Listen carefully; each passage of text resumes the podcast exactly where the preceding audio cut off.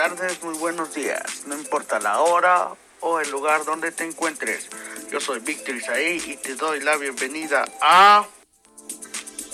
Al chico loco.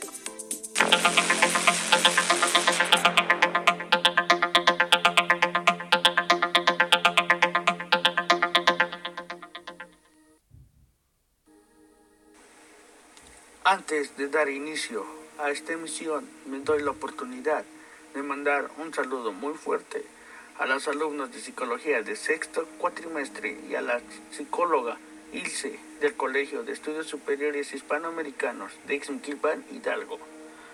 Y a todos los que nos escuchan en este podcast, comenzamos.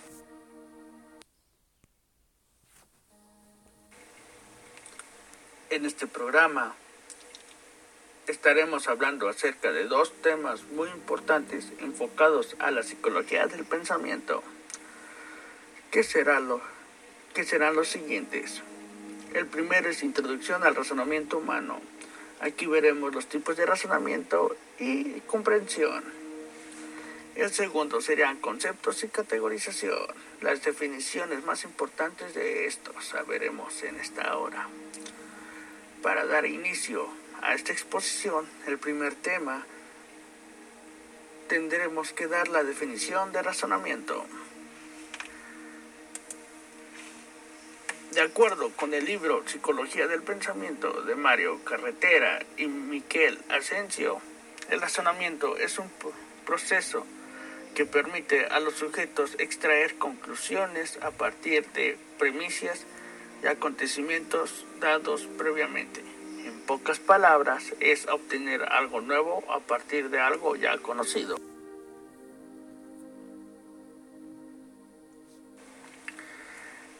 Este proceso de extracción de conclusiones, conocido también como inferencia, suele dividirse tradicionalmente en dos tipos de razonamiento. El primero es deductivo y inductivo.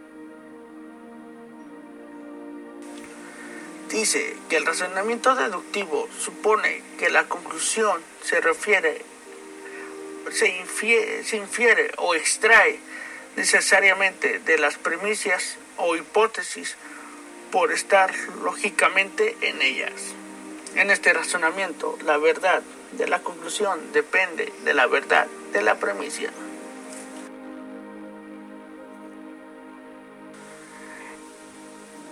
En cambio, al razonamiento inductivo, dice que el razonamiento inductivo es un proceso de generalización por el cual obtenemos una regla a partir de determinado número de situaciones concretas que la hacen verdad. Al no cumplir esta regla, es una situación, en una situación, la, a esta la haría parcialmente falsa.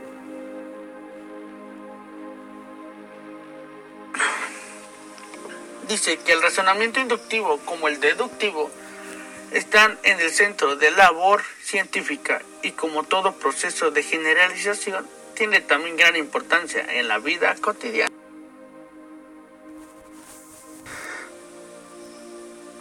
La distinción entre razonamiento deductivo e inductivo puede ser muy poco, poco útil para el psicólogo que debe plantear una tarea de razonamiento a un sujeto.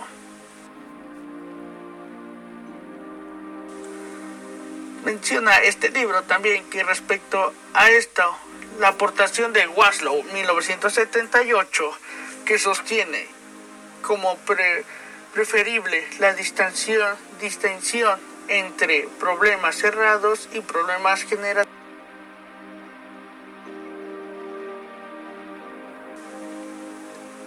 Este libro nos dice que también los problemas cerrados se caracterizan por presentar al sujeto toda la información relevante y por poseer una estructura lógica bien definida.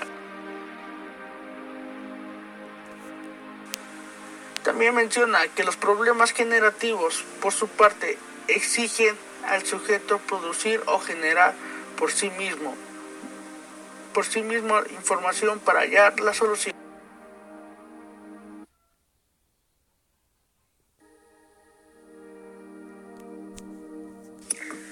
Como referencia con la psicología del pensamiento, menciona que, existen varios tipos de razonamiento, pero estos van basados dependiendo del tipo de problema.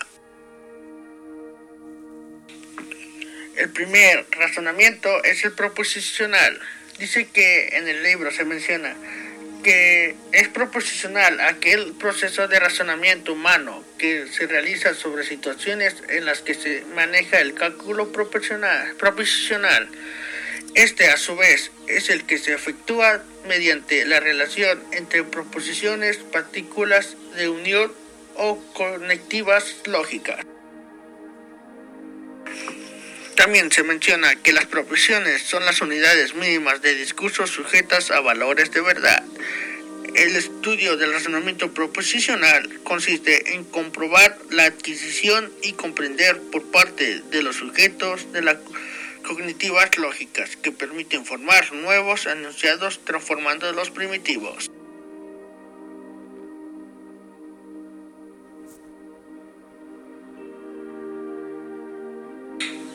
Posteriormente, está el razonamiento semántico. Está basado en la elaboración y manipulación de modelos mentales.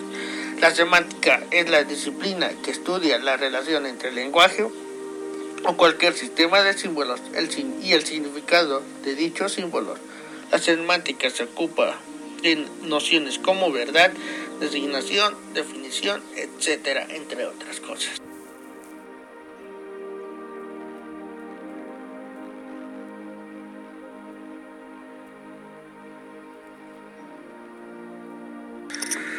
La semántica traza el puente que conecta la coherencia interna y el rigor deductivo, cerrando, cerrando de los sistemas formales con la complejidad y la indefinición del mundo real.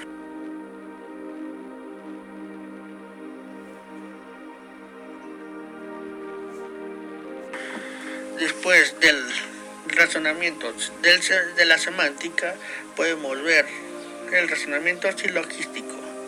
En este tipo de razonamiento dice que trata de explicar tanto la ejecución correcta de los sujetos como los errores que se registran en las investigaciones empíricas en las que se utilizan el sigismo como tarea experimental.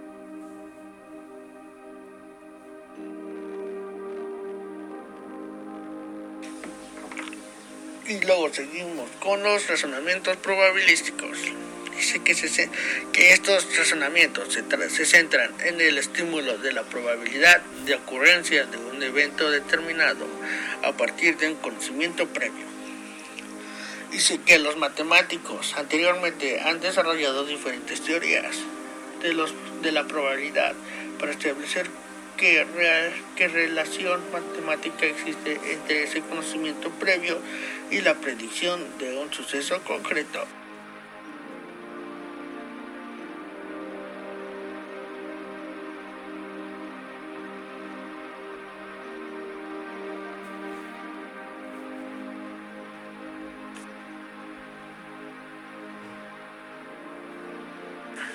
No obstante, los razonamientos probabilísticos que las personas efectúan a diario son intuitivos y no se refieren de forma consciente o explícita a ningún procedimiento de cálculo matemático.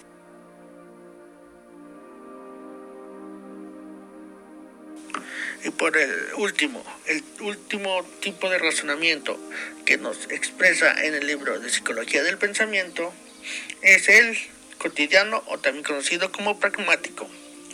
Dice la comunicación lingüística y la comprensión del lenguaje en contextos cotidianos se llevan a cabo gracias a una serie de diferencias que elaboran sin esfuerzos, sin conciencia y muy eficazmente a partir de nuestros conocimientos sobre el mundo en general. Este tipo de razonamiento va basado más a nuestra vida cotidiana y cómo va relacionada, cómo nosotros lo podemos efectuar.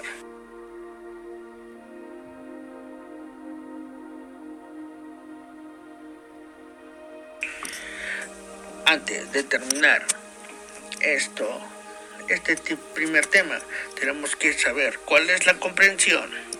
Dice que es la facultad, capacidad o perspicacia para entender las cosas. El, para mí, el, la definición de comprensión va es la capacidad de entender correctamente textos orales y escritos, lo cual requieren conocer los textos.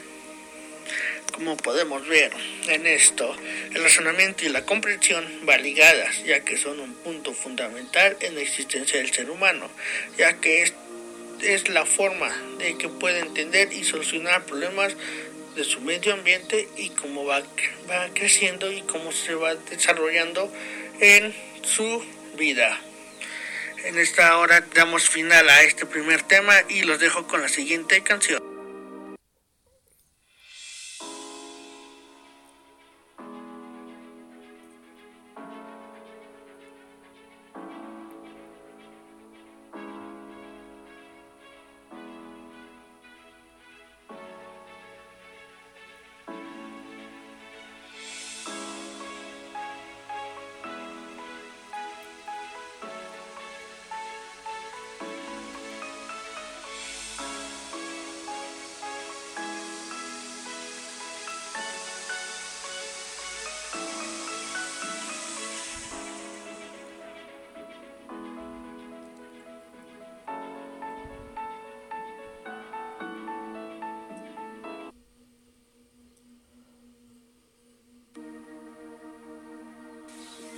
Gracias, hemos vuelto en esta hora.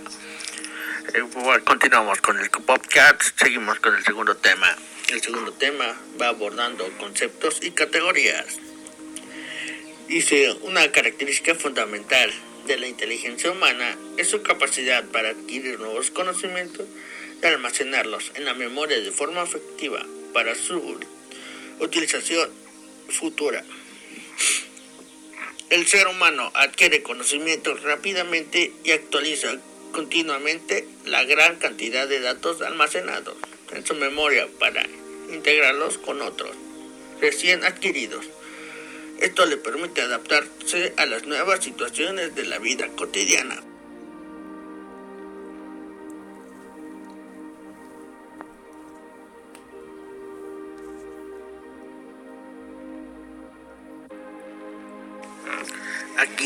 Podemos dar la primera definición, que es qué son los conceptos. Dice que los conceptos son la unidad principal del pensamiento.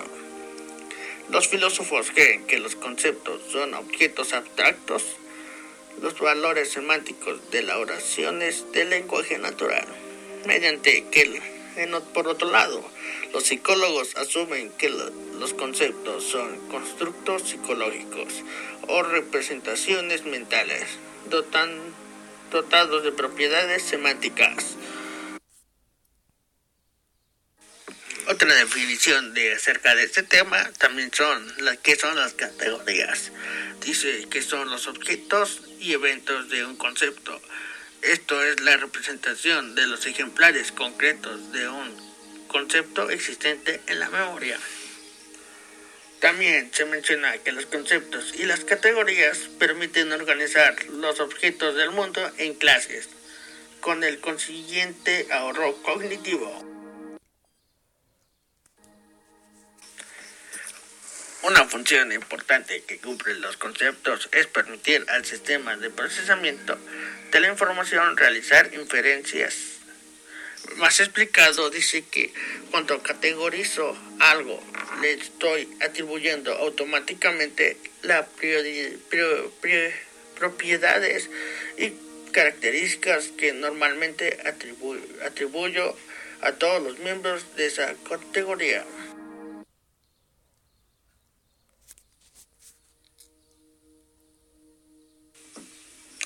Dice que el proceso de construcción de categorías se sitúa en el punto de cruce entre la percepción, la memoria y el razonamiento. Dice que los modelos, los modelos de categorización, seguimos y continuamos con ellos. La categorización se establece a partir del aprendizaje, pero este aprendizaje se realiza durante los primeros años de vida. Una vez adquirida una categorización, esta se almacena en la memoria y se actualiza después constantemente. De aquí vienen los distintos modelos de categorización.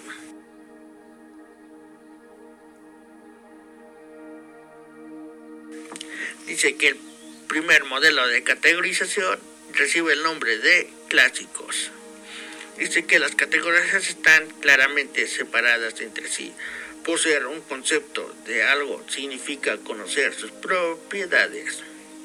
La idea básica es que todos los ejemplares que pertenecen a una determinada categoría poseen una serie de características que te permiten que determinan su pertenencia a la categoría.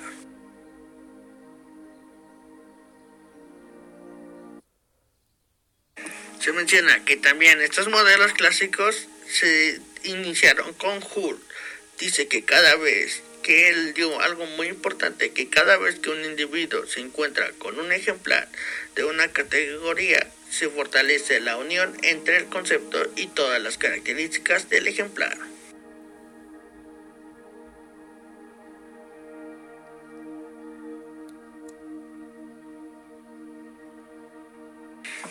Después existen los modelos ejemplares. Dice que estos modelos señalan que, que, las categorías se representan por ejemplares concretos. La representación de un concepto consiste en descripción separadas de algunos ejemplares. Por último, existen los modelos mixtos.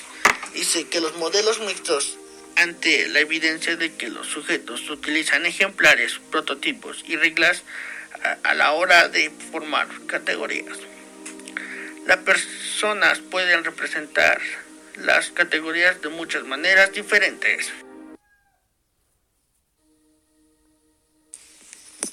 Como podemos ver, eh, los conceptos y categorías son muy importantes, ya que nuestra mente y nuestra memoria puede clasificar las cosas o los objetos relacionándolos con experiencias que hemos vivido. Sabemos que los conceptos y categorías los tenemos desde nacimiento y eso es lo que nos permite reconocer varias cosas de nuestra propia vida y poder actualizarla. Pues esto ha sido todo en este podcast y les agradezco por sintonizarnos y les doy un fuerte saludo desde casita. Y espero que estén bien, muy bien. Nos vemos a la próxima. Hasta luego.